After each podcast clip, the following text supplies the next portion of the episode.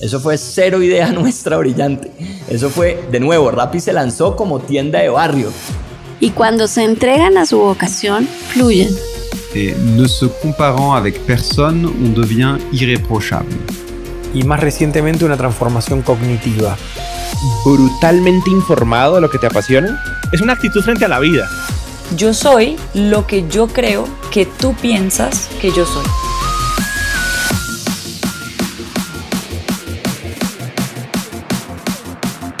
Hola, hola, hola, soy Robbie J. Fry y este es otro episodio of The Fry Show. Este podcast es una celebración de personas que no aceptan la vida tal como es, la abrazan, la cambian, la mejoran y dejan su huella en ella. In the words of Steve Jobs, they leave a dent in the universe. Esta es una cápsula de tiempo en donde yo pueda aprender sobre sus mindsets filosofías e historias y compartirlas con ustedes. En las palabras de Larry King, me recuerdo a mí mismo todas las mañanas. Nada de lo que diga este día me enseñará nada. Entonces, si voy a aprender, debo hacerlo escuchando. Y la persona que estamos escuchando en este episodio es el espectacular Jonathan Levy. Jonathan es cofundador y socio gerente en Investo, también co-founder de GRIN, Grow or Grow Mobility. Investo es una empresa de capital semilla que invierte tanto capital financiero como intelectual en nuevas empresas de tecnología. Investo ofrece a los fundadores acceso a sus consejos las 24 horas de día, los 7 días de la semana. Les ayuda a escalar su negocio y les proporciona el talento crucial que pueden necesitar. Proporcionan orientación, talento y capital para que las empresas que cambien las reglas del juego puedan escalar. Para darte un contexto, la primera vez que hablé con Jonathan fue en junio de 2019 sobre su empresa de micromovilidad Green.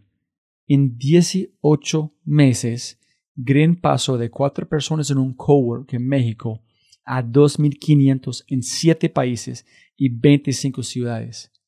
Hyper, hyper growth o hipercrecimiento y fácilmente el próximo unicornio. Boom. COVID. Ahora Green no existe o está en un patrón de espera. Por lo tanto, tuve que invitar a Jonathan de nuevo al podcast para escuchar, aprender y compartir lo que sucedió algunos de los aspectos más destacados de este podcast incluyen aprendizajes de 10 años en LATAM, el pivote de Growth Ayun Economics, una visión al futuro, NFTs, NFTs o Non-Fungible Tokens, mucha, mucha sobre inversión y mucho más. Jonathan ha pasado más de una década ayudando a construir LATAM. Construyó su empresa de inversión Investo porque no había nadie alrededor para invertir en su startup. Invirtió en Rappi porque entendía el futuro y comenzó Green porque vio el potencial en LATAM. Yo llegué a este podcast pensando que iba a aprender sobre un fracaso, un fracaso total. No lo hice. Jonathan y Green no fallaron, solo no funcionaron es una gran diferencia. Incluso con un crecimiento exponencial como Green, el mercado se mueve más rápido. COVID se mueve más rápido.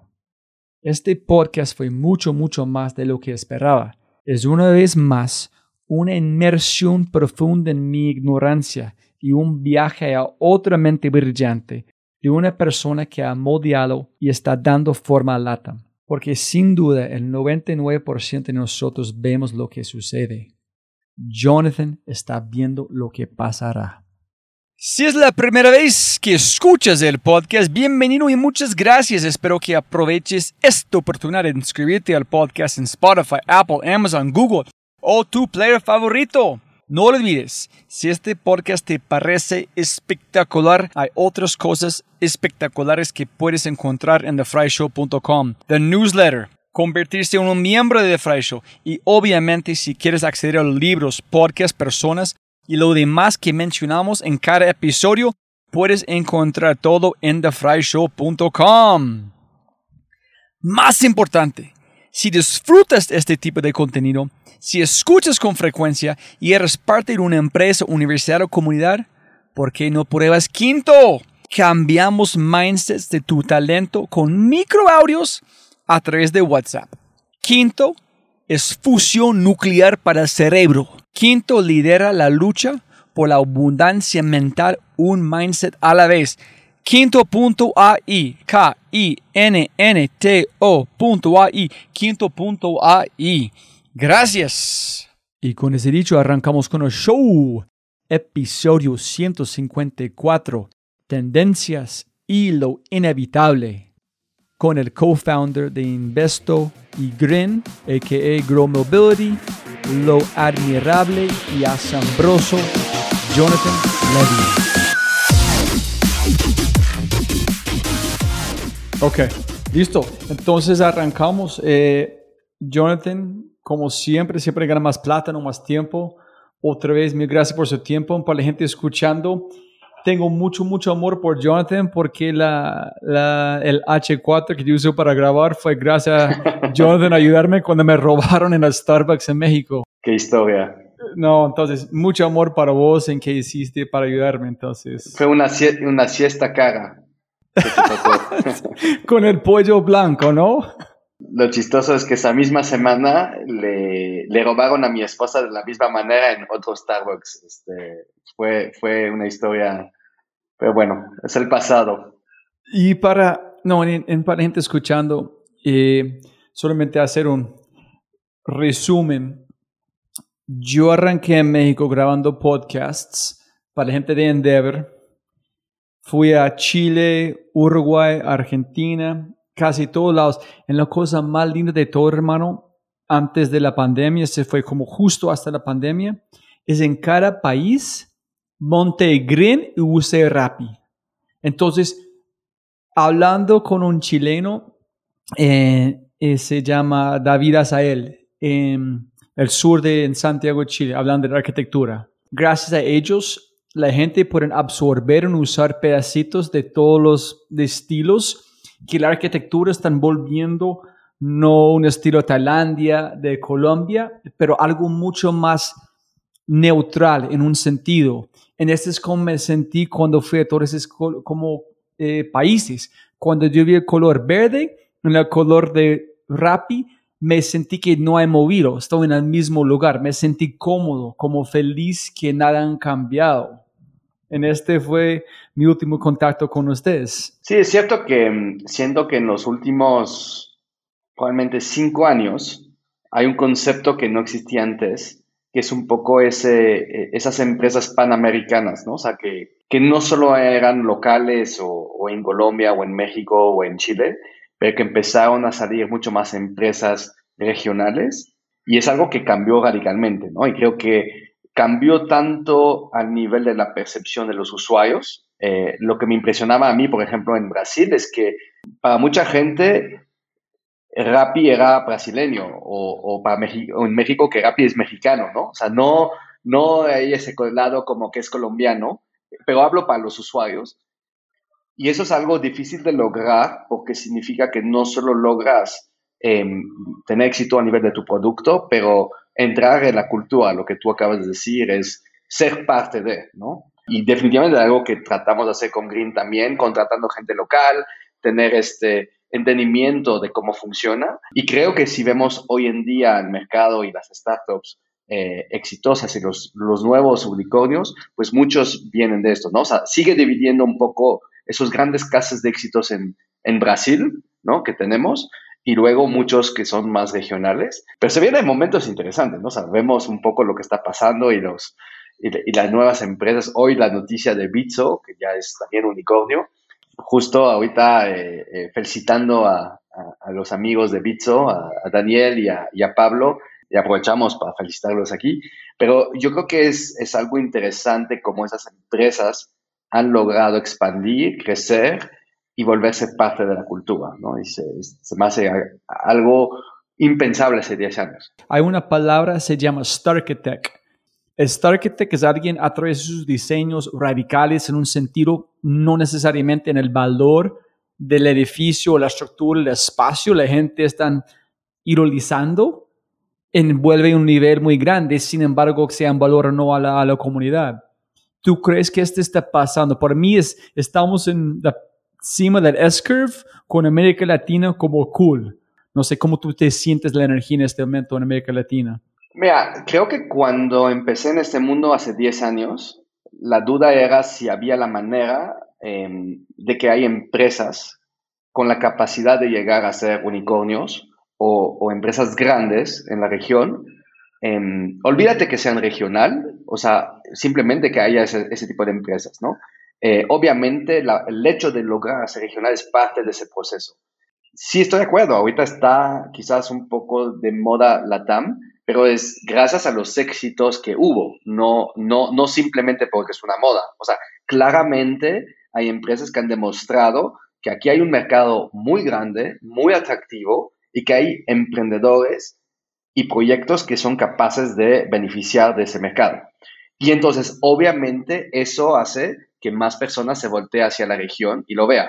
Pero para mí esto es, va a durar, es solo el inicio, ¿no?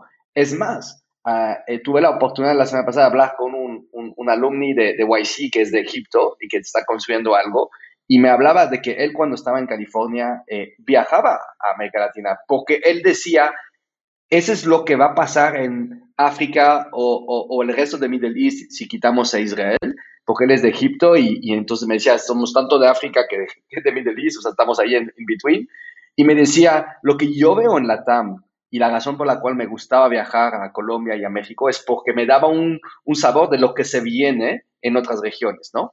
Em, decía, están un poco avanzado eh, comparado a lo que se viene. Y yo creo que es esto, o sea, el mundo se está realizando y si lo vemos desde aceleradores como YC aceptando cada vez más empresas de emerging markets y de internacional, eh, si vemos a los VCs cada vez eh, más grandes invirtiendo en empresas de, de otras regiones, yo creo que lo que realizan es que el TAM, ¿no? el, el tamaño de mercado que tenían inicialmente pensado es mucho más grande de lo que tenían previsto, tanto a nivel mundial que a nivel de Estados Unidos o de, de las regiones. Y por ende, están dispuestos a invertir mucho más. Por otro lado, estoy de acuerdo, estamos viviendo un momento excepcional en términos de oportunidades de levantar capital, de crecer. Hay que aprovecharlo, tanto para los emprendedores que para los fondos de invertir.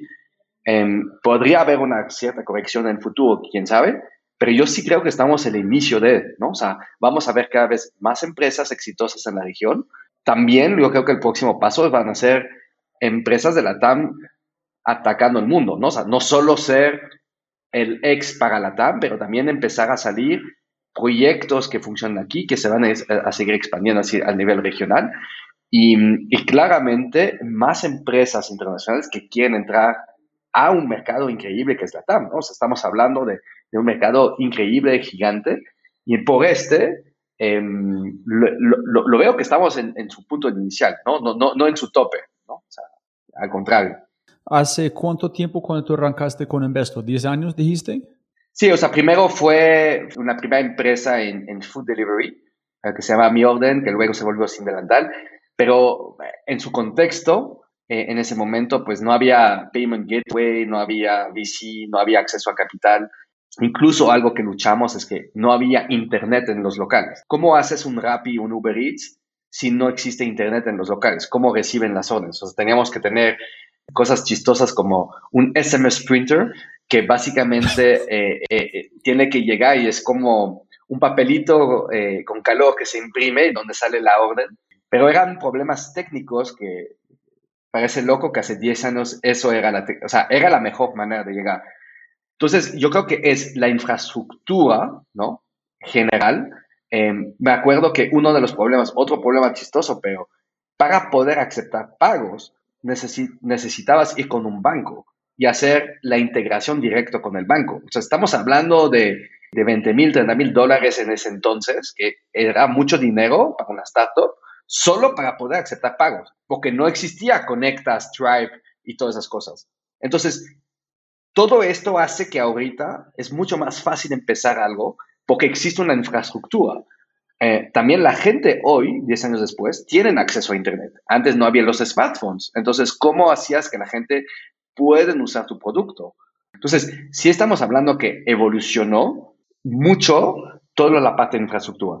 Por otro lado, el acceso a capital también cambió. No había fondos de inversión y los fondos que había buscaban a tener, no sé, el 50% de tu negocio. O sea, no era como ayudar a crecer.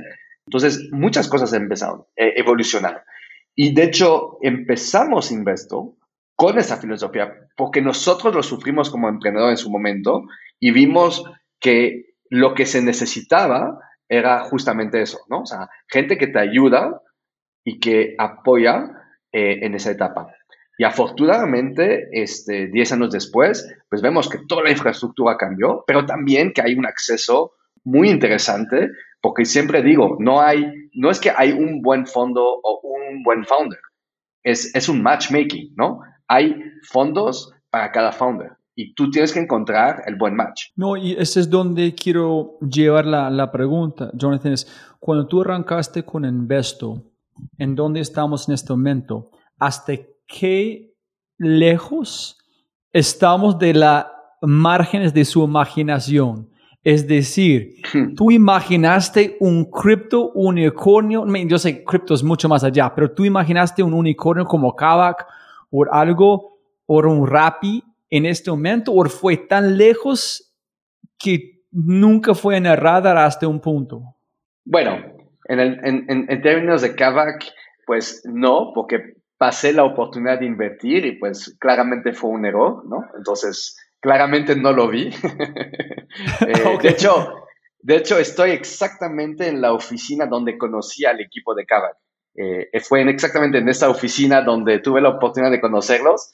Entonces, gracias por acordarme de, de pasar. No, no, no fue mi intención, solamente pensando en unicornio. No, y, y, al contrario, al contrario, estoy muy contento para ellos y para, y para los inversionistas y para, para la empresa y para el mercado, porque creo que aquí lo que se trata es, necesitamos muchos casos de éxito, porque cada vez esto hace que más personas están interesadas en la región y más personas o founders se animan a lanzar una empresa, porque ven que sí se puede, ¿no? Entonces yo lo veo como algo muy positivo. Em, pero fuera de broma, o sea, claramente no había empezado Investo si no creería que por eso iba. O es más, creo que se tardó más de lo que, o sea, cuando empecé yo pensé que iba a ser más rápido. Porque, porque, porque por naturaleza tú crees que, que el mundo de startup es rápido y te das cuenta que son cosas que toman mucho tiempo. Y entonces, por un lado, o sea, un tweet que metió Michael Seibel, el, el CEO de, de, de YC, eh, ahorita eh, analizando y haciendo los interviews por el próximo batch, y lo resumió. Dice, yo estoy ahorita, es la parte que más me gusta de YC, porque estoy viendo lo que va a ser trendy en 10 años, no mañana. O sea, lo que sale ahorita, mucho, o sea, en las entrevistas y así, es too early. Entonces, a lo mejor no entran ahorita, van a entrar en uno o dos años. Después necesitan otros tres, cuatro, cinco años para desarrollar y apenas ahí van a ser cosas conocidas, famosas, etc. Lo que pasa es que nosotros vemos como una empresa, de repente tú ves, oh, no, no, no escuché de Airbnb, de repente es un unicornio, pero no ves todos los cinco años que se tardaron en llegar al Product Market Fit y todo lo que se necesitó para llegar a eso. La verdad es que cuando veo, o sea, por ejemplo, me preguntabas de Rappi, o sea, obviamente no sabía decirte que iba a ser esto un unicornio, pero que claramente por conocer el mundo desde el food delivery, era como muy obvio que hacia esto iba el mercado. Es decir, para mí tenía mucho sentido, aunque para muchas personas que no conocían ese mercado, pues decía, ¿por qué tú tener los repartidores? ¿Qué, sentido tiene? ¿no? Pero obviamente hoy es muy lógico, ¿no? Pero se tardó cinco o seis años en que se vuelve mainstream. Entonces, básicamente lo que quiero decir es que muchas veces no es obvio cuando empieza y se vuelve obvio cuando se vuelve el unicornio, ¿no? el unicornio, sí, es el mejor ejemplo. Un unicornio es obvio, ¿no? Es it's, in your fucking face. Pero, ay, sí, obvio. Pero mirando cripto, como pensando dos mexicanos arrancando un fondo de como un estilo de cripto en México, es Nunca. No, pero por ejemplo, a Pablo también lo conozco desde casi el inicio y nosotros tuvimos la oportunidad de, invertir en otra que se llama Ripio, ¿no? En su momento.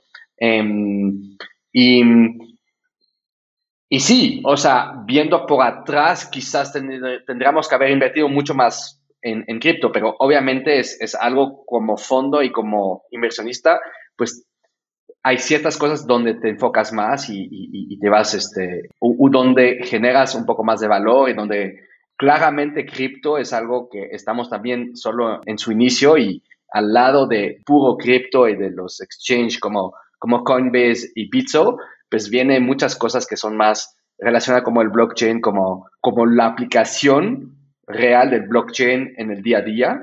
Em, estamos, en mi opinión, en el inicio de NFTs que va a ser probablemente algo que vamos a utilizar muy pronto en un daily base, porque es para mí el uso normal del blockchain, ¿no? O sea, el, el hecho de que está descentralizado y, y, que nadie lo controla, pero que puedes garantizar un producto, ¿no? Entonces, se vienen cosas muy interesantes en ese punto.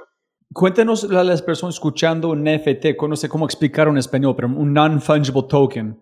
Cuénteme para la gente escuchando, ¿qué es en cómo tú estás imaginando en el día a día? Yo, yo entiendo el valor, pero no he llegado a la capacidad de pensar en mi día a día. Cuando empieza generalmente dices, ¿para qué necesitas un NFT? ¿Qué quieren comprar por varios millones de dólares? Un dibujo este, digital.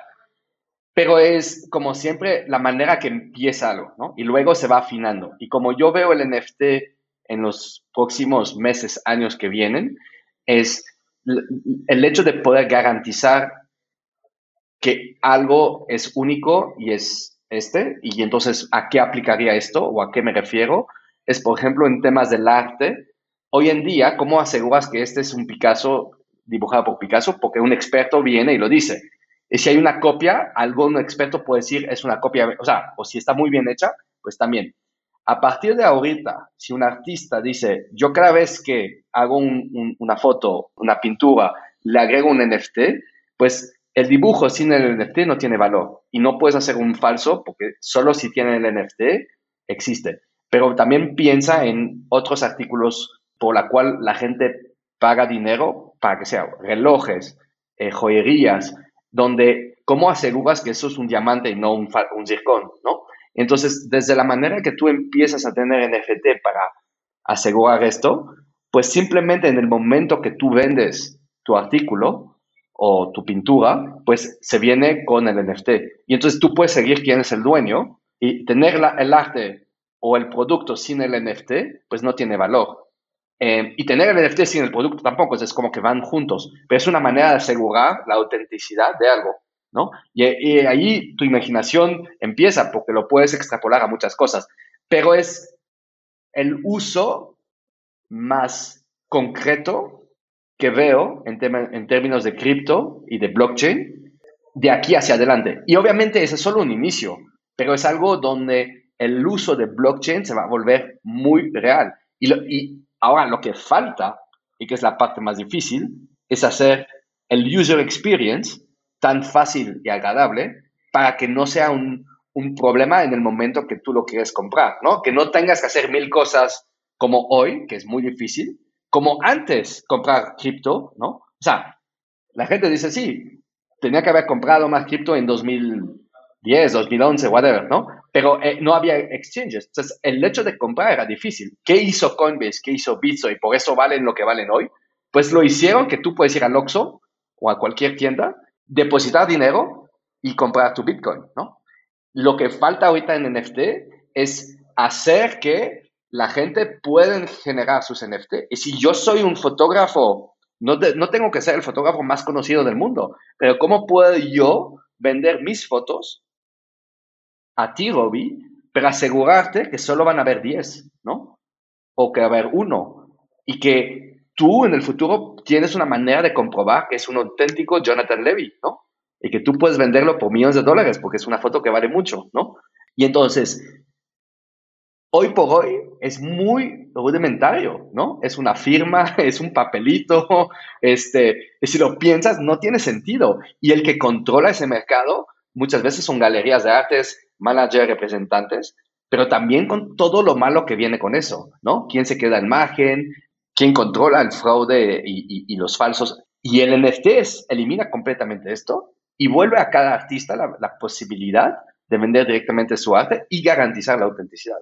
Es un ejemplo. El arte yo creo que va a ser como uno muy obvio, pero va evolucionando y va a haber marcas de ropa, de, de reloj, o sea, cosas un poco más fino y va a siempre empezar por, yo creo, de arriba hacia abajo, pero mañana muchas cosas del día a día va a tener su NFT. Bueno, es mi visión. ¿Has, has leído? No, no, no, es perfecto. Gracias por eso, porque hay una conexión perfecta. ¿Has leído el libro de El Inevitable con Kevin Kelly? No, no lo leí.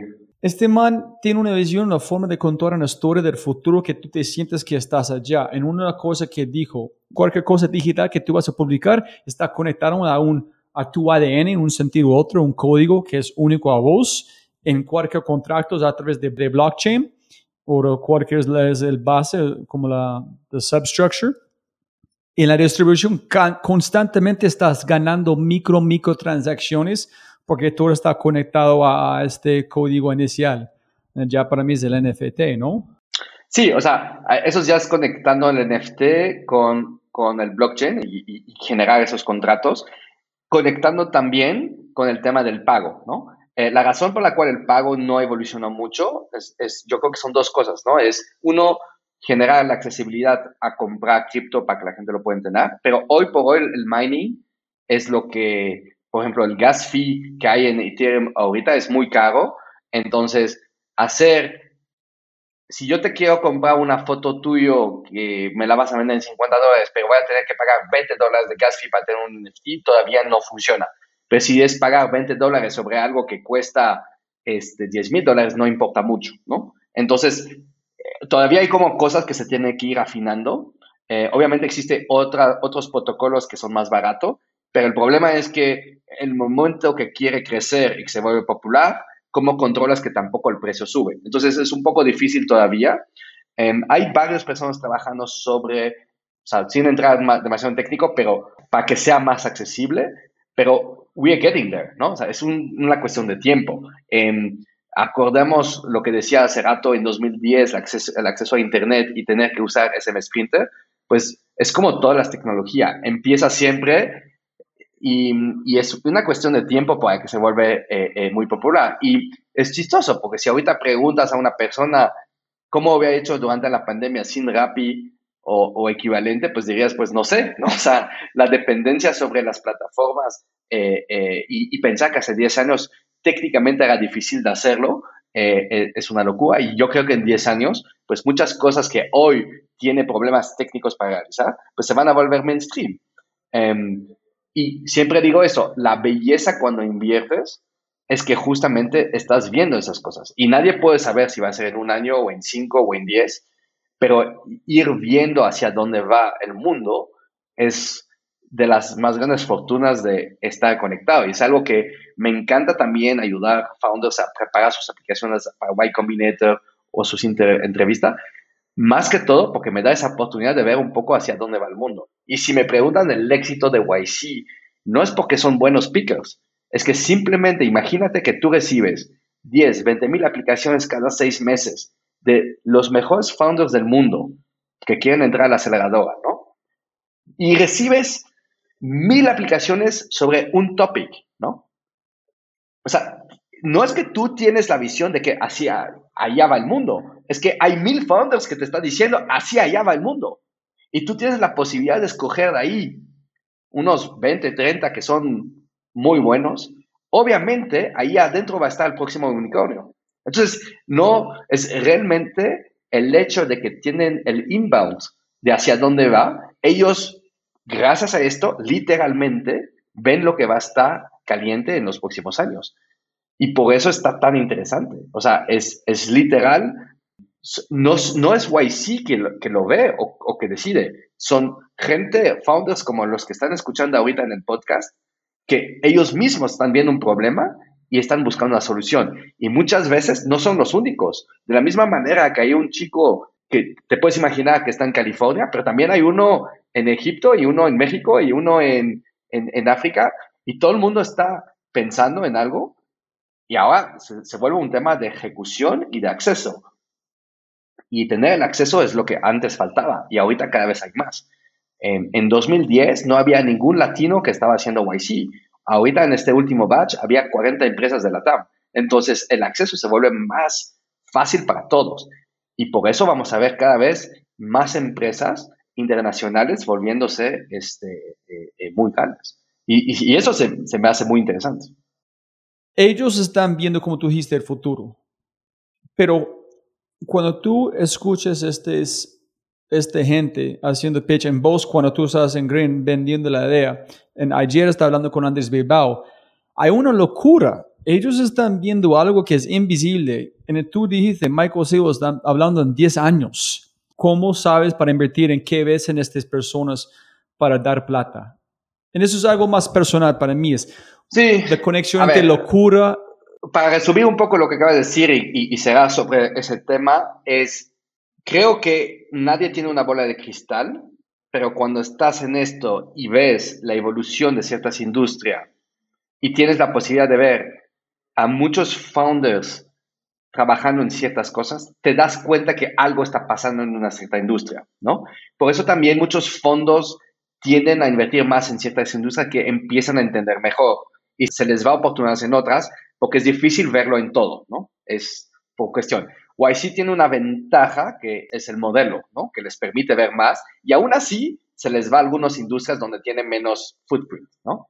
Regresando a tu pregunta, te diría que tiene mucho que ver, obviamente, con industria que conocemos mejor y que, y que tendemos a, a estar más interesados nosotros, ¿no? O sea, como que de manera personal, si hay una industria como ahorita me interesa mucho el tema de logística, de delivery, etcétera, entonces me atrae más, ¿no? O sea, veo más empresas, leo más y automáticamente es algo que de manera natural me atrae. Entonces, definitivamente hay ciertas industrias que te atraen más que otras.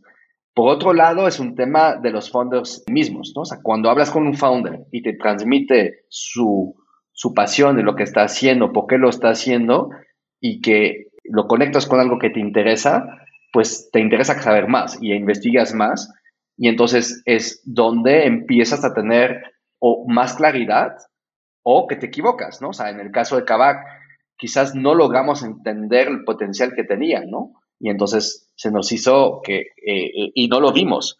En el tema de Rappi, quizás compartimos tanto la visión de, de, de Simón y de Sebastián con el hecho que conocíamos la industria y para nosotros era más claro, ¿no? Entonces va a haber algunas veces que lo ves, algunas que no. En algunos en lo cual estás demasiado temprano, algunos donde estás demasiado tarde. Lo bueno del VC es que solo te tienes que tener razón eh, eh, pocas veces, ¿no? O sea, cuando tienes razón, funciona, ¿no? No necesitas tener razón todo el tiempo. Pero es cuando tienes razón o tienes suerte. A ver, eh, si lo único que haces es invertir una vez bien, pues puedes decir que es suerte, ¿no? O sea, si de todas tus inversiones tuviste solo una que funcionó, podrás cuestionarlo, ¿no? Uno de, mis, de nuestros inversionistas eh, más institucionales, que es un fondo de fondo que invirtió en nuestro fondo, eh, una manera de calcular el éxito es chistoso porque te quita tu mayor éxito de tu portafolio y mide cómo está tu portafolio sin ese éxito, ¿no?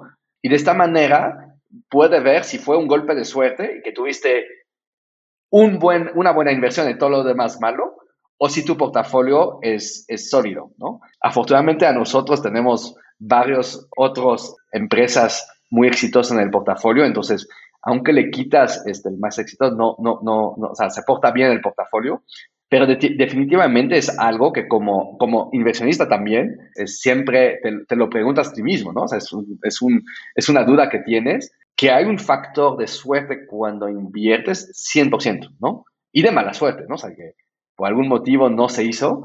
Nosotros intentamos invertir en algunas empresas que no logramos entrar, ¿no? Una empresa que intentamos como locos a invertir y, y hicimos todo lo que pudimos y no logramos invertir fue Scale AI y ahorita vale 7 billones, ¿no?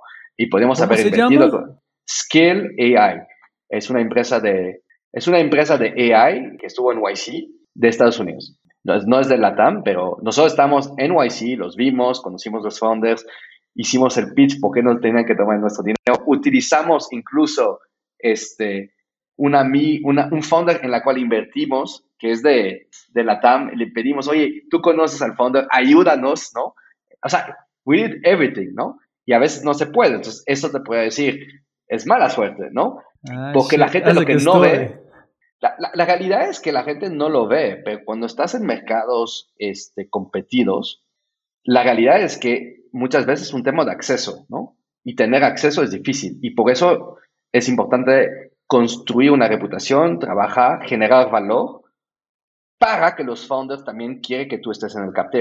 Y es algo que nos ha tomado 10 años en construir, que hoy, no digo que es fácil, pero es más fácil para nosotros hoy que hace 10 años. Entonces, cuando estuvimos con o tratando de entrar en Scale pues decían, sí, pero ¿quién, e- quién son ustedes, no? ¿Qué, qué han hecho? ¿Por qué, ¿Por qué voy a tomar tu dinero, no? Prefiero tomar el, dinero de Sequoia, Andreessen, ¿por qué voy a tomar el tuyo, no? Entonces, un poco la, la, la cosa como inversionista es que tú tienes que trabajar muy duro y el problema es que muchas veces los resultados los ves cinco o seis años después. Entonces, mucho trabajo a cosechar para que en algún momento pues empiezan a hablar bien de ti otros founders, decir que generas valor y eso te ayuda a poder cada vez. Es contraintuitivo, pero a veces invertir tickets más chiquitos es, es, es más fácil entrar en ciertos deals, ¿no? Porque pues es más fácil tener allocation en, un, en, una buena empresa cuando inviertes tickets más chiquitos. Pero la naturaleza de un fondo es querer, obviamente, tener más participación en las empresas que van bien. Entonces, es, es algo que toma muchos años en construir y obviamente hemos tenido éxito en algunas, con una parte de suerte también. Una que tuvimos, yo creo que suerte, eh, porque no era una industria que nosotros estábamos particularmente eh, viendo, pero um, es una empresa que se llama Solugen, que hace hidrógeno de peroxide, que no es algo muy sexy, y estaba en YC. Y nosotros teníamos un equipo que hacía eh, de analista, como todos los fondos, que estaban analizando todos los deals. Y justo una de las analistas que, si, si bien me acuerdo, era, era, originalmente de Dinamarca, le interesaba mucho por un tema ecológico y así, porque era hidrógeno peroxide de manera orgánica. Y empezó a hacer todo el business study de esta empresa. Y cuando empezamos a leer esto, se nos hizo súper interesante. Pero la parte suerte es que yo creo que naturalmente yo no hubiera escogido analizar esta empresa, ¿no? Y quizás, si no era por ella, que lo había analizado y que nos metimos y que nos metimos a analizar más y más y más, quizás no hubiéramos invertido en esto. Y eh, probablemente hoy es una de las empresas más exitosas del portafolio. Técnicamente, este, es también un, o sea, es un unicornio que no lo es porque no rechazó la última in inversión, estaba a 1 billion y, no, y decidió no tomar el dinero. Entonces no lo es, pero sí lo es. ¿Y cómo se llama? Solugen, de Houston. Y, y, otra vez, es un tema aquí, creo que la parte suerte es el hecho de que no era una industria que necesariamente estábamos buscando y por cuestión del azar de que la teníamos en la mira, pero que se empezó a analizar y luego lo empezamos a discutir internamente y los conocimos muy temprano y entonces creo que fuimos de los primeros inversionistas en la empresa y para tu pregunta, jamás hubiera imaginado que eso iba a ser un unicornio, ¿no? Entonces sí es chistoso y obviamente el hecho de haber invertido en esta y que nos fue bien y que la empresa creció mucho, cuando yo hice YC con mi co-founder, conocimos una emprendedora también de, Nueva York que hacía una empresa que se llama C16 Bio. Ellos hacen algo al revés, están haciendo palm oil, pero de manera químico, porque sabe, la gente sabe que el palm oil es destruye el, medio ambiente, eh, porque tienes que destruir este, la jungla y, entonces eh, todos los animales. Entonces ellos lo hacen de manera químico para evitar eso. Y también, este, digo, todavía no es un unicornio y lejos, pero, pero la empresa va bastante bien, levantó una serie A de 20 millones de dólares, pero, pero eso fue, por ejemplo, el éxito que no, tuvimos con Solugen, que la empresa iba tan bien, nos, nos alertó un poco sobre ese tipo de empresas y por eso regreso un poco a lo que te decía. Cuando tú ves algo y empiezas a ver potencial allá, entonces como que te abre los ojos en cierta industria. Pero si no hubiéramos invertido en Solugen, quizás no hubiéramos visto la oportunidad en C16 Bio. Entonces son cosas así que al final se relacionan y tienen que ver un poco con suerte, pero también un poco por, porque te empieza a interesar. En ambos casos, el tema de medio ambiente también era algo que a, mi socio y a mí nos, nos, llama mucho la atención. Lo hablamos con Green en su momento, pero es algo que, no, que para nosotros también es muy importante. ¿no? Entonces, ahí hay un hilo conductor que son temas que nos llaman mucho la atención y que queremos por lo menos conocer y ayudar y, invertir. Pero son empresas que son menos sexy, menos conocidas, pero que pueden ser muy atractivos como inversionista. Es como no, cada vez que escucho gente como vos hablando del mundo VC, VC, es una locura pescar en el mar. Tienes unos barcos como YC, que tienen los barcos más grandes, en las aguas más potentes, tratando de pescar más rápido de cualquier persona con un red gigante, en el resto navegando buscando unos espacios calientes que nadie sabe, ¿no? ¿O estoy equivocado en esta analogía? Bueno, es, es buena analogía. Creo que la ventaja ahí es que obviamente el momento más interesante de invertir en una empresa normalmente es alrededor de la serie A, ¿no? Eh, porque normalmente es cuando una empresa ya tiene cierta atracción, em, pero todavía es un precio accesible. Risk compare to success, ¿no? O, exit, es probablemente la serie el mejor momento, ¿no? Pero es también lo más competido, ¿no? Es donde más inversionista hay. Entonces, es muy difícil que una persona solo porque tiene dinero llega y dice voy a invertir en la serie porque normalmente the big guys, los fondos grandes, pues no quieren compartir, ¿no? Decir, yo me llevo toda la serie A. Entonces, muy difícil. Entonces, la parte complicada es cómo tratar de detectar esas empresas que tienen ese potencial, invertir algo en esas empresas, generar valor, estar cerca de los founders para tener el derecho de hacer por lo menos prorata o algunas veces un super prorata, que es decir, que puedes meter más de lo que te corresponde en la próxima ronda, que sea la Serie A o Serie B. Eso es, en general, como un fondo genera realmente este, retornos interesantes para sus inversionistas. Sobre en las que sí son exitosas, lograr meter más capital, ¿no? Y entonces, al final, muchas veces inviertes un ticket inicial en, en varias empresas, la mayoría, por términos de lógica y de expectation, no, es que no van a ser exitosas, pero mientras tienes algunas que sí son exitosas y logras a meter más capital en estas, en nuestro caso, con una, una, la empresa más, o sea, con una empresa exitosa, se paga todo el fondo, ¿no? O sea, solo con haber invertido en Rappi ya se pagó el fondo. Y luego Solugen, C16 Bio, Mercury Bank, o sea, cualquier de esas van a ser retornos increíbles para nuestros inversionistas, ¿no? Pero no, no es la necesidad de que cada uno sea exitosa para que funcione el modelo. Con que una funciona y que logras meterle más dinero, pues normalmente eso es suficiente para que el, modelo funcione. ¿Por qué solo en el otro dijeron sí a ustedes no esperan otro fondo? ¿Cuál es el valor de un, de un fondo como ustedes? Si ustedes no son expertos en biotecnología, etcétera, ¿cuál fue la motivación de ellos? ¿Necesidad?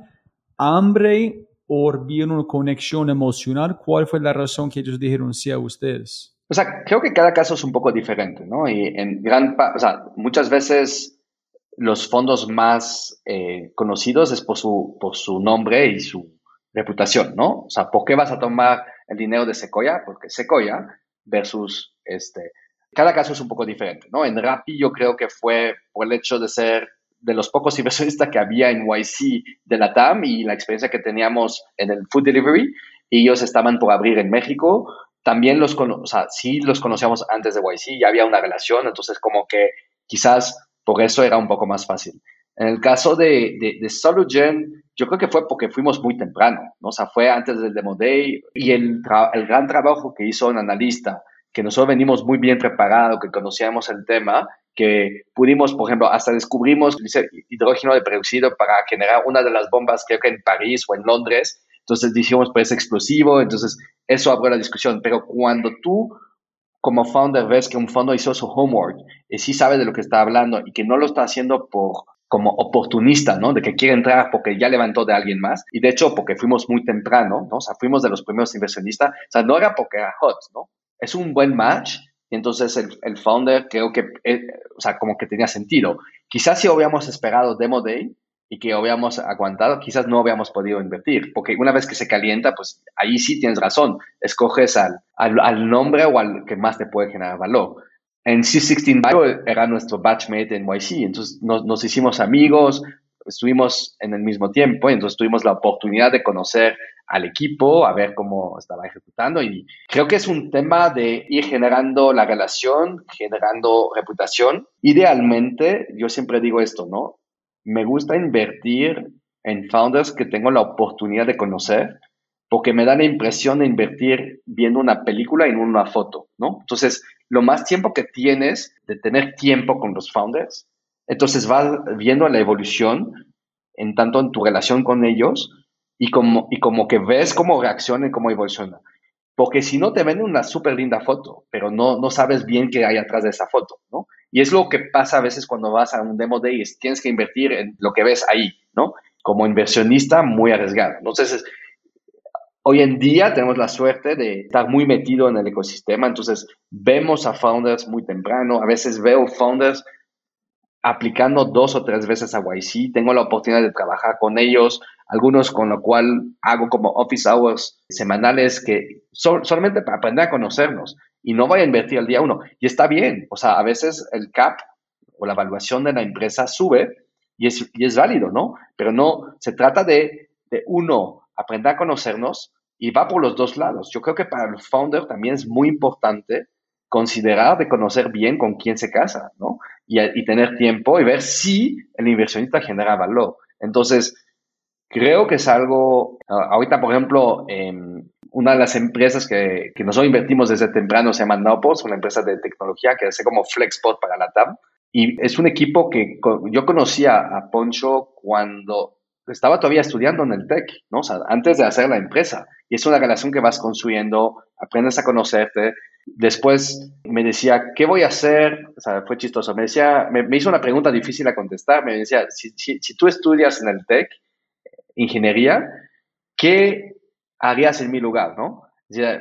le contesté, oye, no, ojalá no le digas esto a tus papás, pero yo dejaría mi carrera y me iría a San Francisco a trabajar en una empresa que levantó tipo Serie A donde normalmente todavía te va a tocar trabajar con uno de los fondos que es CTO, te vas a aprender mucho más ahí que en la universidad, ¿no?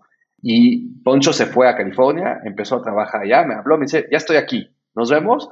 Y, así dos años después eh, lanzó Nowport, hizo YC, y entonces, este, yo digo, ese tipo de relaciones que construyes con founders son los más eh, naturales, porque la confianza se construye, no se exige, ¿no? O sea, no puedes pedir. Y entonces, gracias a esto, este, pudo levantar em, o le pudo ayudar a levantar una ronda interesante. Sí, eso ayudó a la empresa a crecer, eh, luego este, eh, vas creciendo, entonces es, es, una historia que se construye, una relación que se construye y obviamente esa confianza de los dos lados, me sentí con la confianza de cada vez meterle dinero en cada ronda, ¿no?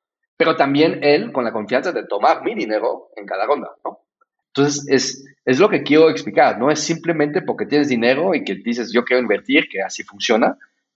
De los dos lados es, es algo que se tiene que construir. Y esa reputación que construye generando valor y mucho trabajo atrás es lo que te permite entrar más fácilmente en otros, en otros deals, ¿no? Es cierto que a veces estás un poco más oportunista, a veces hay la posibilidad de invertir en una empresa porque conoces a los otros inversionistas.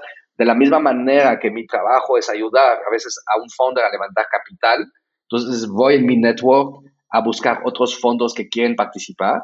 Pero de la misma manera, ellos también me invitan a veces en deals que ellos creen, que ellos, entonces ahí se va compensando. Pero para nosotros sí, tratamos que sea empresas en la cual podemos generar valor.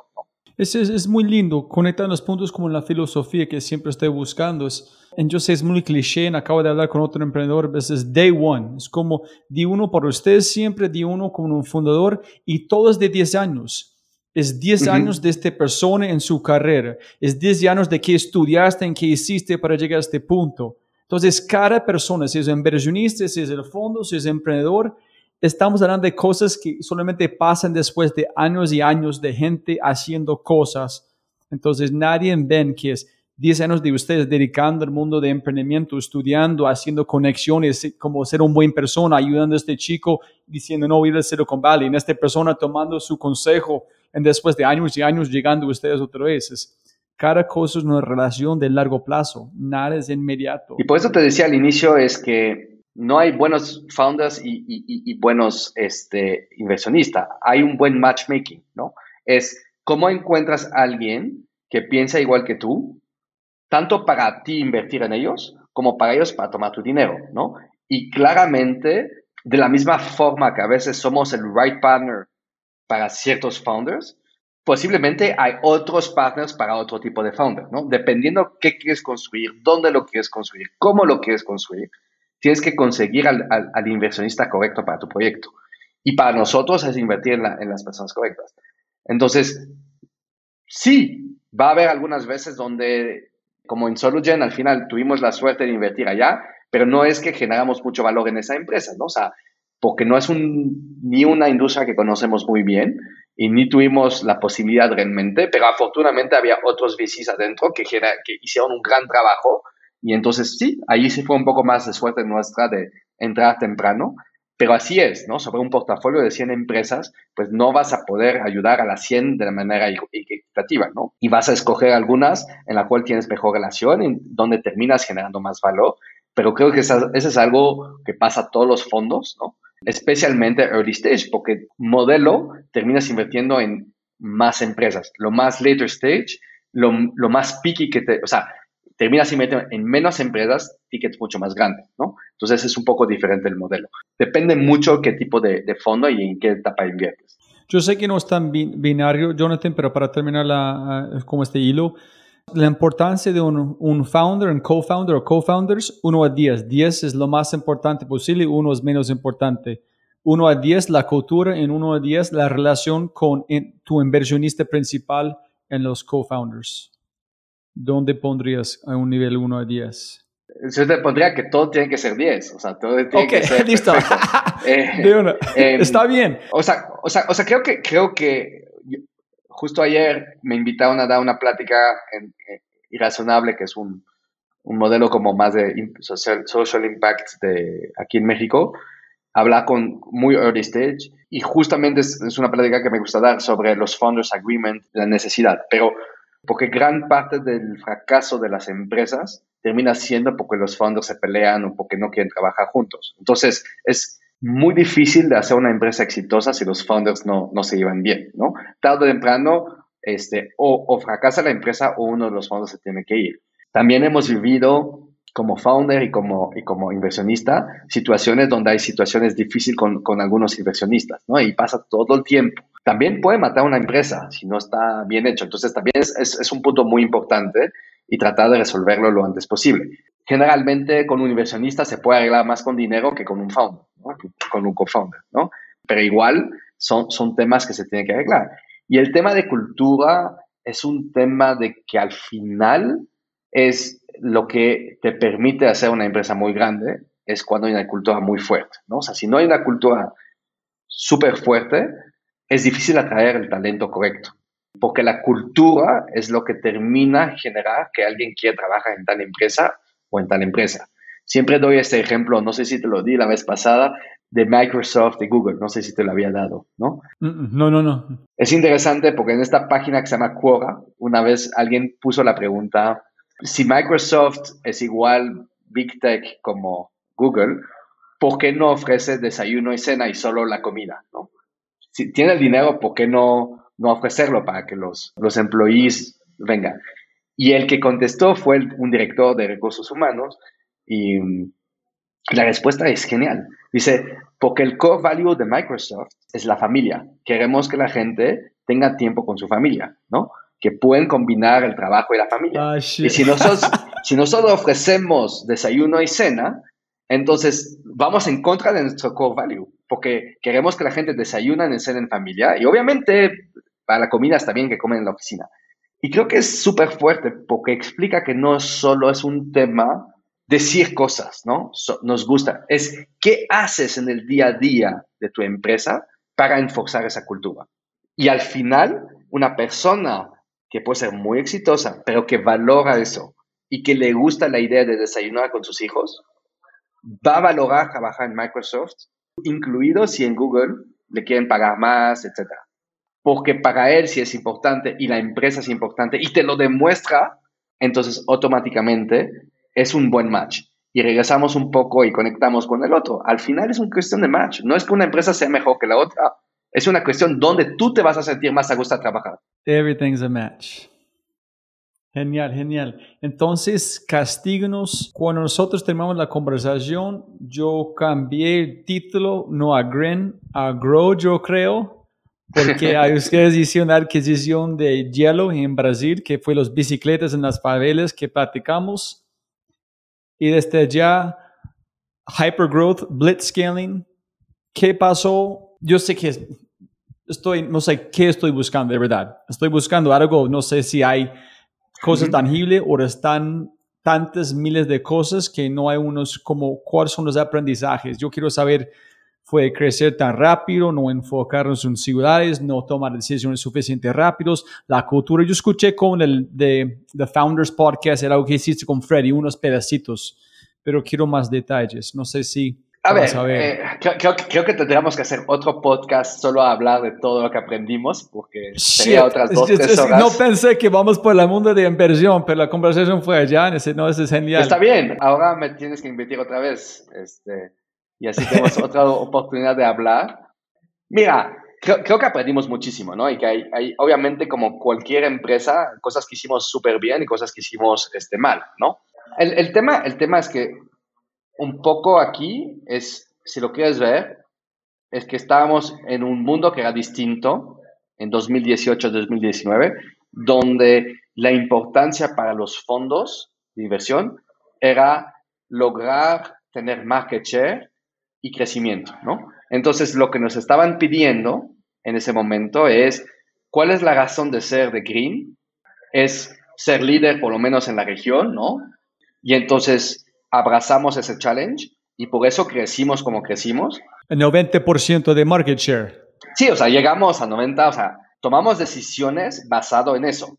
Y más que tomar decisiones basadas en esto, también lo que haces es que eh, creas un equipo para hacer esto.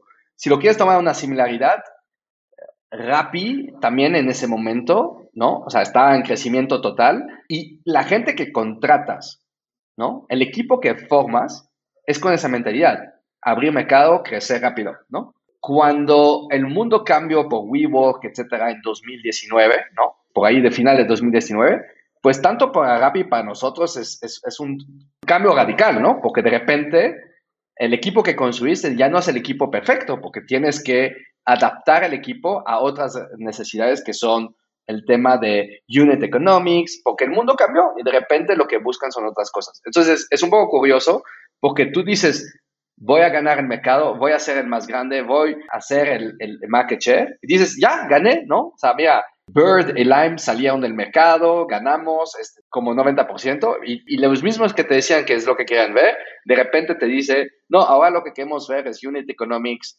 etc. Entonces tienes que cambiar. Curiosamente, por la relación que tenemos con Rappi, en ese momento les pasó algo muy similar, ¿no? O sea, y entonces tienes que contratar otro tipo de personas, tienes que empezar a cambiar ciertas cosas.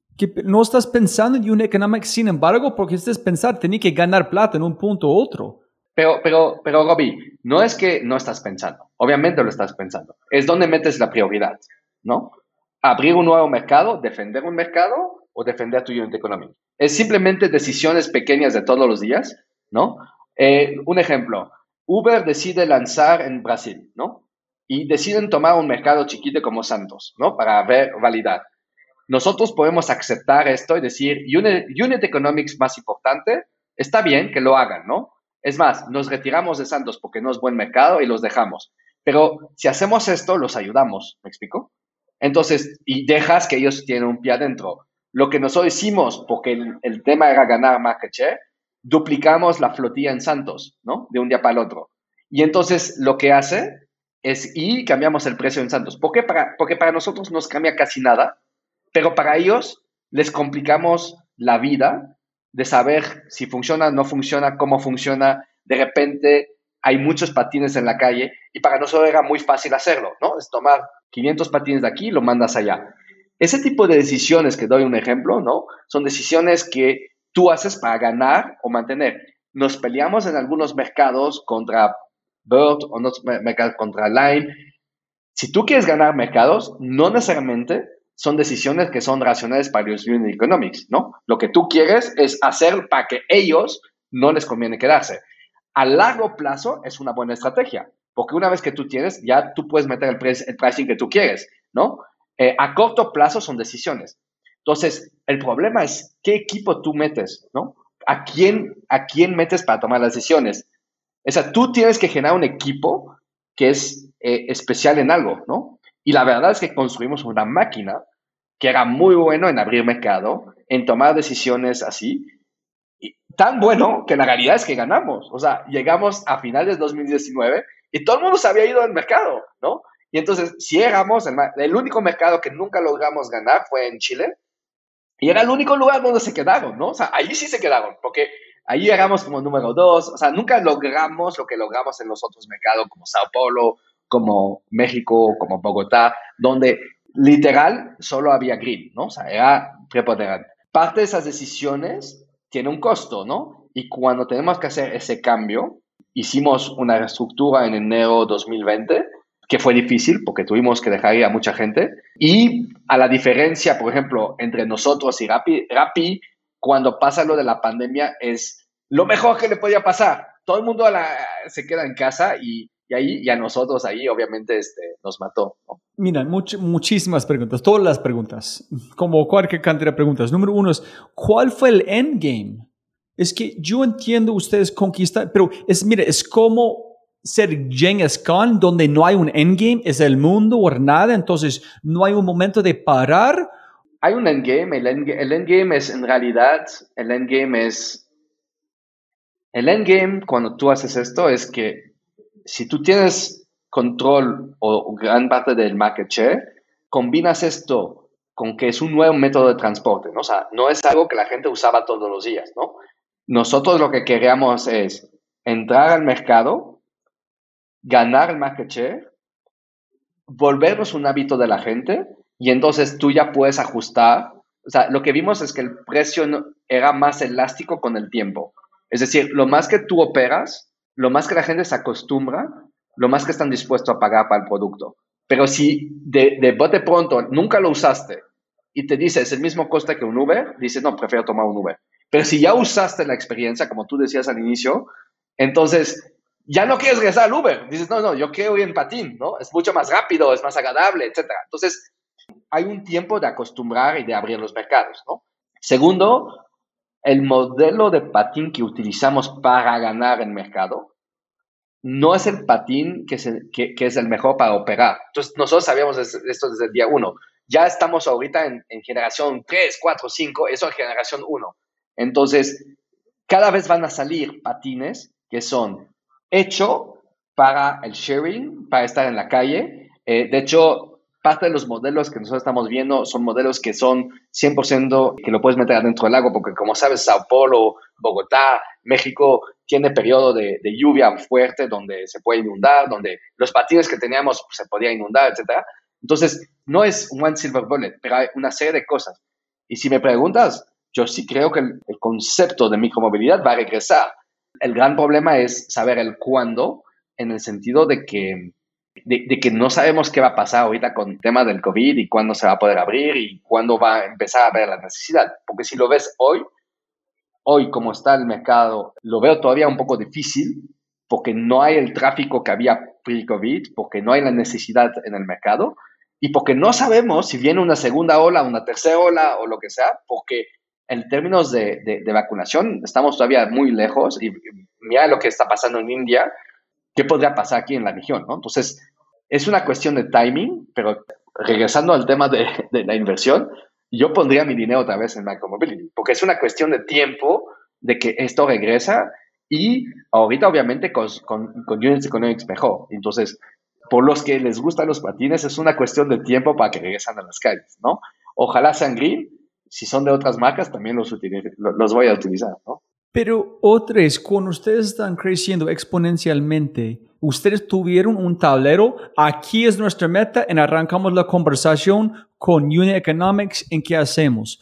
O siempre este bar están subiendo constante y nunca fue un stop. No, no, a ver, claramente tienes Unit Economics y claramente lo que estás validando, a ver, es un, es un tema que son cosas que pasan al mismo tiempo. Lo que, lo que estás viendo es, si subo el precio, ¿qué pasa? Entonces, lo que pruebas es como muchos A-B testing. Teníamos un equipo que se dedicaba a esto, pricing, ¿no? Si subimos un poco el precio, ¿qué pasa? Por ejemplo, en Colombia tenemos un problema. el uso era increíble en Bogotá, fantástico. Pero desde que subimos tantito el precio, se bajaba. Era muy sensible al precio. Porque también como Uber en, en ese momento era ilegal, entonces el precio de Uber era regalado. Entonces la gente se compara eso. Y entonces es muy difícil porque la única manera, hay ciertas cosas que tú puedes bajar los costos, puedes bajar el número de patines, eh, hay muchas cosas que puedes trabajar. Lo que, pero, pero parte esencial es que el pricing sea correcto, ¿no? Y entonces hay factores que dependen de ti y hay factores que no dependen de ti. Pero es, un, es una batalla constante internamente entre mejorar los unit economics. ¿Qué fue lo que nos mató en términos de, de, unit economics? Colombia fue el tema de precio, que no logramos subir el precio, era mucho más barato que en otros lados. En México terminó siendo el robo. Cuando empezamos en México, el robo era muy controlable, no era nada grave. Al final en México era muy grave por dos razones. Yo creo que por la situación económica en el país que empezó a empeorar, pero también por un gobierno que decidió que no era grave, ¿no? o sea, que que robar no es algo grave, ¿no? Entonces, cuando hay un gobierno que cuando alguien roba, lo, la policía lo ve, lo agarra, lo mete a la cárcel y hay consecuencia, o te ayuda a recuperar los patines que están robados, porque nosotros tenemos GPS, podemos decir están allá, y si la policía va y lo recupera, pues muy bien. Si la policía no le importa y la persona que roba sabe que no le importa, pues todo el mundo empieza a robar, ¿no? Entonces, ese tipo de decisiones termina impactando mucho. Por ejemplo, defendimos mucho Montevideo como mercado, que era un mal mercado. Montevideo siempre fue un mal mercado y no teníamos que haber quedado allá. Es un mercado que en invierno de Montevideo hace mucho frío, entonces no es agradable usar un patín. Y en verano todo el mundo está en Punta del Este, entonces nadie lo usa. Entonces es como que no hay un buen mercado en Montevideo y hay que aceptar. Y creo que en Brasil también otras ciudades eran, tenían problemas, no, no quizás del invierno y así, pero tenían problemas de uso o de necesidad del producto. O sea, sí es un gran producto, pero tampoco todas las ciudades lo necesitan, ¿no? Entonces, em, lo que descubrimos nosotros fue que hay ciertas cosas que se pueden mejorar, pero yo creo que ninguno de esto en particular era muy grave, ¿no? Son todas cosas que se pueden ir arreglando, ¿no? Pero sí, necesitas tiempo para poder ir arreglándolos, ¿no? Es una cuestión de fine tuning. Entonces, si tú vuelves en tiempo, la única cosa que cambias es enfocar más en los unit economics de en principio en el estar listo para sostener el runway de la pandemia, pero la misma forma es aprendiendo igual. Es que es, no tiene la misma mierda como este CEO ni cultura de, de WeWork, entonces no de la este cultura de, de, también de Uber. O sea, o sea, creo que lo que teníamos que haber hecho distinto es, había muchos mercados que no era necesario abrir o crecer todavía, ¿no? O sea, podíamos haber hecho un crecimiento solo en las ciudades importantes, ¿no? O sea, creo que yendo por atrás, hay muchas pequeñas ciudades que no era necesario todavía de abrir y ser más radical en decisiones, por ejemplo, cuando, cuando empezó el robo en México, pues parar completamente operaciones hasta resolverlo, o sea, como tomar ese tipo de decisiones más radicales. Cerrar, por ejemplo, Montevideo, cuando descubrimos que no era, era, ok, vamos a esperar verano y a ver cómo va. No, pagas operaciones y intentas en verano otra vez. O sea, no hay necesidad de quedar abierto para eso. O sea, como ese tipo de decisiones donde si tomas un poco allá, un poco allá, es lo que hace la diferencia. Y entonces creo que podríamos haber hecho algo quizás menos eh, blitzscaling, si quieres verlo así, o sea, abrir tantos mercados, quedarnos en las ciudades más importantes y trabajar quizás probablemente, obviamente, más sobre los unit economics de cada, de cada ciudad, ¿no? Pero sí, o sea, creo que lo que no iba a cambiar mucho es el tema del COVID, ¿no? O sea, eso sí es algo que no, o sea, que lo quieres o no, con esas decisiones, quizás hubiéramos estado, o sea, mejor pagado ante el COVID, pero no había cambiado el outcome que al final tienes que dejar la operación, ¿no? Porque no hay forma de operar en América Latina durante COVID. Pero Jonathan, ¿por qué ustedes no no tomaron decisiones más rápido? ¿Por qué abriste mercados pequeños? ¿Por cuál fue la razón de no matarlo? ¿Porque tuviste suficiente capital? Como CEO, estoy preguntando de CEO, como tú vos asumen este rol de liderazgo en los momentos. A ver, en el momento que estás abriendo nuevos mercados, lo que estás viendo es tu revenue que está creciendo, ¿no? O sea, abres un mercado Y normalmente hay un lag entre el momento que tú abres un mercado y que realmente puedes analizar todos los resultados, ¿no? Cuántos patines, cuánto te cuesta realmente la operación y cuánto estás vendiendo, el precio correcto, etcétera. No es algo que en el día uno sabes, ¿no? O sea, estás abriendo e intentando. Claramente lo que sucedió fue que primero abrimos muchos mercados y después empezamos a cerrar algunos mercados que vimos que claramente, que se puede haber hecho un poco antes, un poco después, sí, pero el tema es que solo con, cuando tienes la información y que tienes algo con qué comparar. O sea, hay, que acordar que nosotros fuimos en 18 meses de cero a 2.500 empleados a 7, siete países con 25 ciudades. En el mes uno, ¿con qué comparas? ¿no? ¿Cuál es tu norma? ¿no? O sea, necesitas data para poder comparar. Entonces, esto fue uno. Dos, hay muchos factores. No es como, ah, es, eso es el factor, ¿no? O sea, es cuánto te cobran, cuánto te roban, cuánto, cuánto te cuesta la operación, la bodega, los empleados, cuánto es el, el, tema de los impuestos. Cada ciudad, cada país es distinto, ¿no? Entonces, tienes muchos factores que, que, analizar y al final, solo con un poco de data puedes tomar decisiones. El toma es, cuando tu prioridad es abrir nuevos mercados, pues incluso la data llega tarde, porque no es tu prioridad, tu prioridad es abrir un, un nuevo mercado, ¿no? Y crecer. Y lo que te pregunta el inversionista, ¿cuánto creciste? ¿Cuánto creciste? No, no ya, ya sigo creciendo, ¿no? O sea, entonces es un poco más complejo, ¿no? O sea, no es simplemente este, ahora, claro, hay ciertas decisiones que podemos haber tomado un poco más rápido, normal, o sea, cometemos errores. No creo que fue como errores de que, ah, ¿por qué pasó eso? ¿No? O sea, es, fueron varias pequeñas cosas claramente es algo que creo que sin el COVID sería una historia también completamente distinto, ¿no? O sea, creo que estaremos teniendo otra discusión y lo más importante, yo creo que este, todos los que eh, estuvimos allá, pues la experiencia que tuvimos en eso y la posibilidad de hacer esto es algo que ayudó y, de, y, y algo que me, me, llama mucho la atención es ver cuántos de los ex Green ahorita están haciendo este, startups exitosas y creciendo y todo lo que aprendieron adentro de Green, cómo les sirve para lo bueno y lo malo, ¿no? O sea, la, las buenas experiencias y las malas. Y al final es algo que también siempre quisimos hacer en Green. O sea, siempre aspiramos a que gran parte de nuestros empleados sean emprendedores exitosos, exitosos de mañana, ¿no? Entonces, hicimos muchas cosas, desde cómo contratas la gente hasta invitar a los partners de YC a dar pláticas de manera, o sea, lo hicimos varias veces, como para inspirar y para hacer que la gente, y, y, siempre supimos que esto iba a ser también para nosotros una manera de ver cómo esto ayuda al ecosistema y a crear, y a crear ¿no? Entonces, está interesante y, y sí, pues va, vamos a ver en el, en el futuro cómo eso evoluciona. No, y, per, y perdonen la pregunta, a veces como este podcast es una exploración de mi ignorancia en escuchándoos contestar. Es como yo preguntando a alguien que puso la primera carrera en una selva porque no pusieron un semáforo por el tráfico. Huevón, es la primera carrera en esta selva. ¿Cómo voy a saber que eso no funciona o no? Sí, pero si Uber hubiera lanzado al mismo tiempo que Green o que hubiera sido el mismo problema, ¿me explico? Porque Uber tuvo suficientemente tiempo donde era solo crecimiento, crecimiento, crecimiento y por eso llegó a bolsa, ¿me explico? Porque no les tocó ese periodo donde era, oh, Unit Economics. Es, es cuestión de timing, es cuestión de a cuándo te toca. Si a Uber lo hubiera tocado al año y medio en una pandemia, pues no tendría Uber Eats y ahorita no existiría Uber, ¿me explico? O sea, lo que salvó Uber ahorita es Uber Eats. Uber Eats es más grande que Uber ahorita. Entonces, es curioso, pero es un tema de también de a qué momento suceden las cosas, ¿no? ¿Y dónde están Green o Grow en este momento? ¿Todavía existe? Sí, ahorita no se puede operar en muchos países. Se vendió en, en, en algún momento eh, el grupo para poder juntarse con el grupo que tenía el Groupon y Peixe Urbano.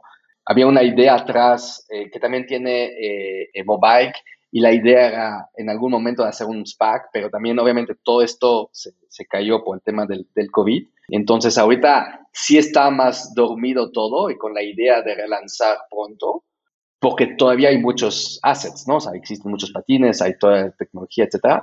Ojalá en algún momento se pueda relanzar, pero va a depender de muchos factores, ¿no? Pero sí, sí, pues, existe todavía la infraestructura. La, cada vez que platicado con vos, eres un hombre muy tranquilo, que yo veo. No sé cuál que pasan atrás de las, las escenas. ¿Cómo fue tu, tu viaje emocional? como durante este proceso, cuando tú viste, fue puta, este van a estallar. Y la otra cosa es, em, ¿cuál es tu opinión de agilidad y las, como la cultura que tú dices, contratamos para gente para crecer, no en las new economics de calidad, contratamos para gente que están listos. A ver, no, eh, el tema es, al final tú construyes una máquina, ¿no? Como empresa es una máquina hacer algo. Entonces tú tienes que escoger y normalmente sobre el lapso de 20 años, una empresa evoluciona, ¿no? Pero crece durante 20 años. Entonces, la gente dura X años, luego vienen otras personas con otro perfil y la empresa va evolucionando. O sea, como te puedes imaginar, el management de Apple hoy no es el mismo que en 1978, ¿no? O sea, es otro equipo, ¿no?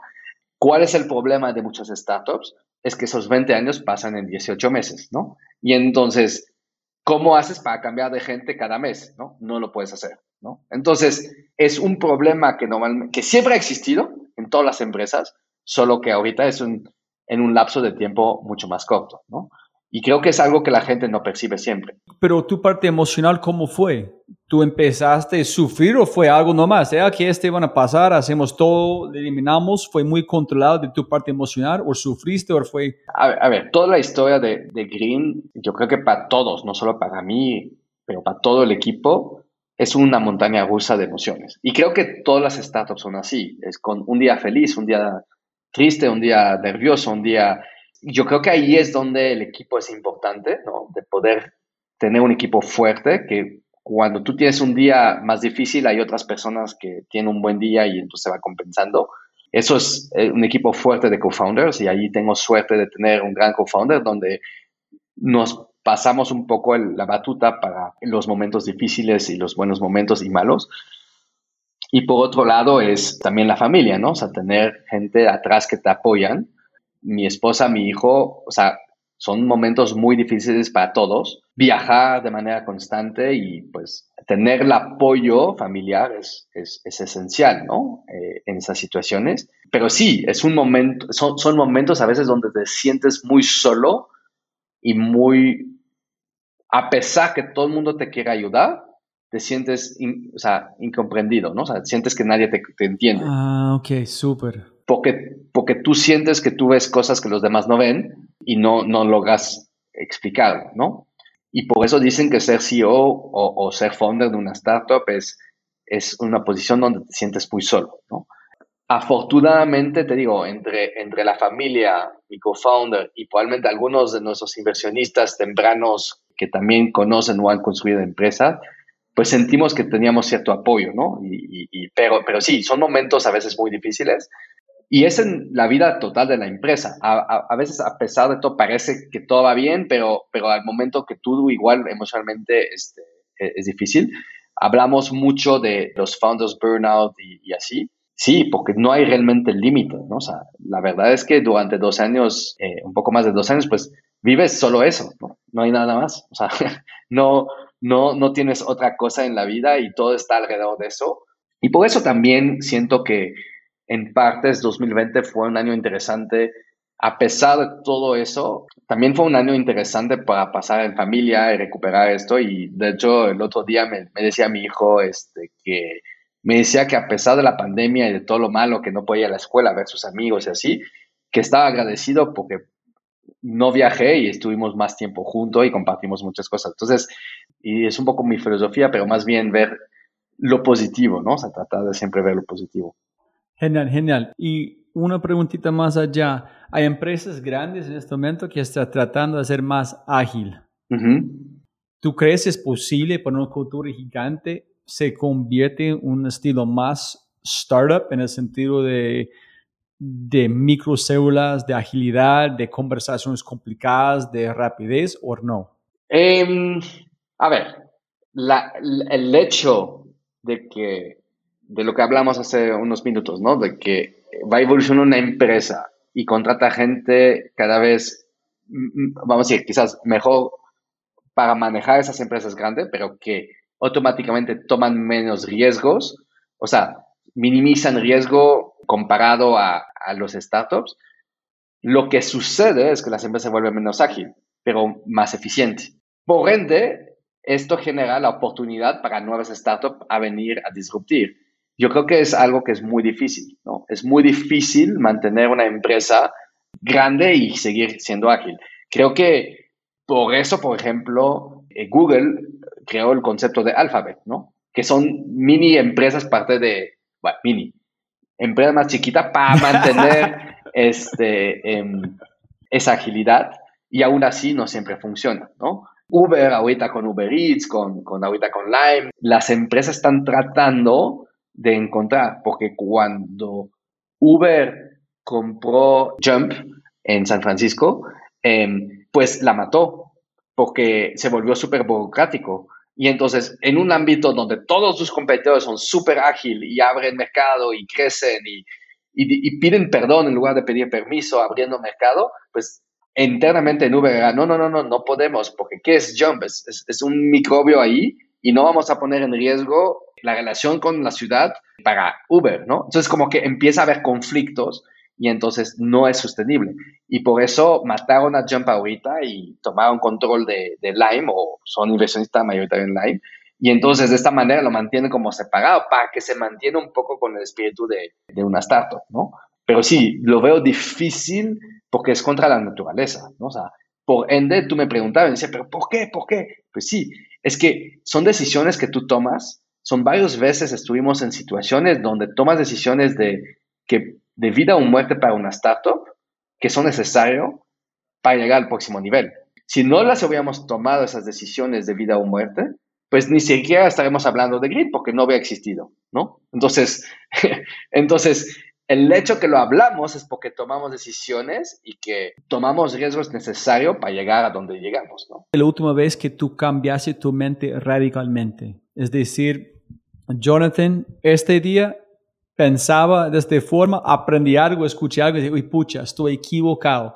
¿Cómo había pensando esta forma tanto tiempo? Porque el mundo no es A, es A, B. ¿Cuándo es la última vez que tú cambiaste tu mente? Siento que es algo que me pasa más seguido, pero no, o sea, como decirte ahorita exactamente el momento, no sé, pero es algo que cuando, cuando hablas con founders y que estás en ese mundo de innovación, este, obviamente te pasa más a menudo, ¿no? Porque te das cuenta que en realidad no sabes nada y que, y que tienes que aprender de ellos, ¿no? Entonces, es como algo que, que sí sucede y trato de ser lo, lo, más abierto posible con eso, ¿no? Claramente todo lo que pasó con Green y que este año incluso en términos de, inversión, pues te hace repensar muchas cosas, te, te, hace cambiar la manera de ver muchas cosas. Trato de que me pase lo más seguido posible, ¿no? O sea, trato que es algo que me sucede muchas veces para no mantenerme en algo fijo, ¿no? Esta conversación pasó conmigo como cuatro veces, es más. Tengo que escuchar así, uy, pucha, qué estupidez. Listo. Y lo último, en este es la, gracias a Cobre, este, este pregunta han cambiado.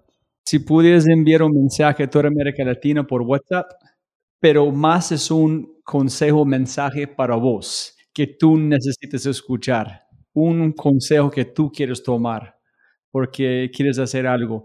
¿Qué mensaje enviarías? yo voy a enviar este como 500 personas en WhatsApp, literalmente el audio. Arriesgate todavía más, ¿no?